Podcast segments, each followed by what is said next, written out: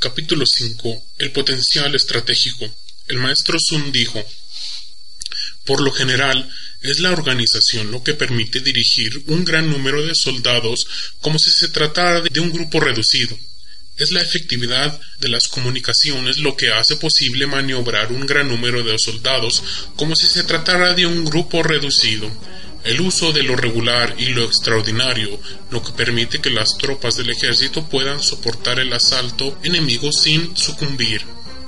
Es el uso de lo hueco y lo consistente lo que hace posible que el impacto del ejército sobre el enemigo sea como el de una rueda de molino lanzada sobre un montón de huevos. En la contienda se utiliza lo regular en el momento del enfrentamiento y se recurre a lo extraordinario para alcanzar la victoria. Quien es experto en el uso de lo extraordinario es ilimitado como el cielo y la tierra, inagotable como el caudal de los grandes ríos, como el sol y la luna. Declina para volver a seguir, como las cuatro estaciones, muere para renacer. Las notas musicales no son más que cinco, pero combinadas producen más sonidos de los que puedan oírse. Los colores básicos no son más que cinco, pero combinados producen más tonalidades de las que puedan observarse. Los sabores no son más que cinco, pero combinados producen más gustos de los que puedan paladearse. Del mismo modo, la consecución del potencial estratégico en la guerra no sobrepasa el uso de lo regular y lo extraordinario, pero si estos, combinados, producen más posibilidades de que la inteligencia humana pueda aprender.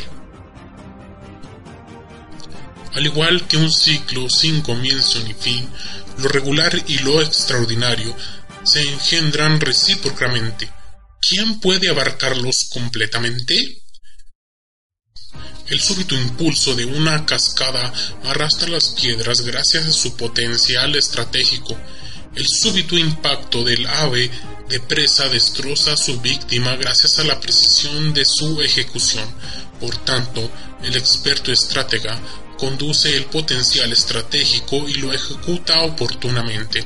Su potencial estratégico es como el de una ballesta tensada, su ejecución como la del mecanismo de disparo. Si en el clamor y el tumulto logramos dirigir el desorden, no podrán confundirnos. Si en medio del estrépito y del caos logramos adaptar una disposición circular, no podrán derrotarnos. El desorden nace del orden, la cobardía del valor, la debilidad de la fortaleza. Orden y desorden dependen de la organización. Valor y cobardía de las circunstancias, fortaleza y debilidad de las disposiciones. Quien es experto en mover al enemigo se deja ver y éste le sigue. Ofrece un señuelo y el enemigo lo toma. Concediéndole una ventaja hace que el enemigo acuda allí y lo aguarda con todos sus efectivos. El hábil guerrero busca la victoria en el potencial estratégico y no en los hombres. Es capaz de seleccionar sus efectivos y de manipular el potencial estratégico. Las tropas de quien sabe manipular el potencial estratégico son como troncos y piedras rodantes. La naturaleza de troncos y piedras hacen que resulten inofensivos cuando están en reposo y peligrosos cuando están en movimiento quietos sobre el llano, se deslizan por la pendiente. Así el potencial estratégico de un ejército competente es como el de una avalancha de piedras rodando desde lo alto de la montaña.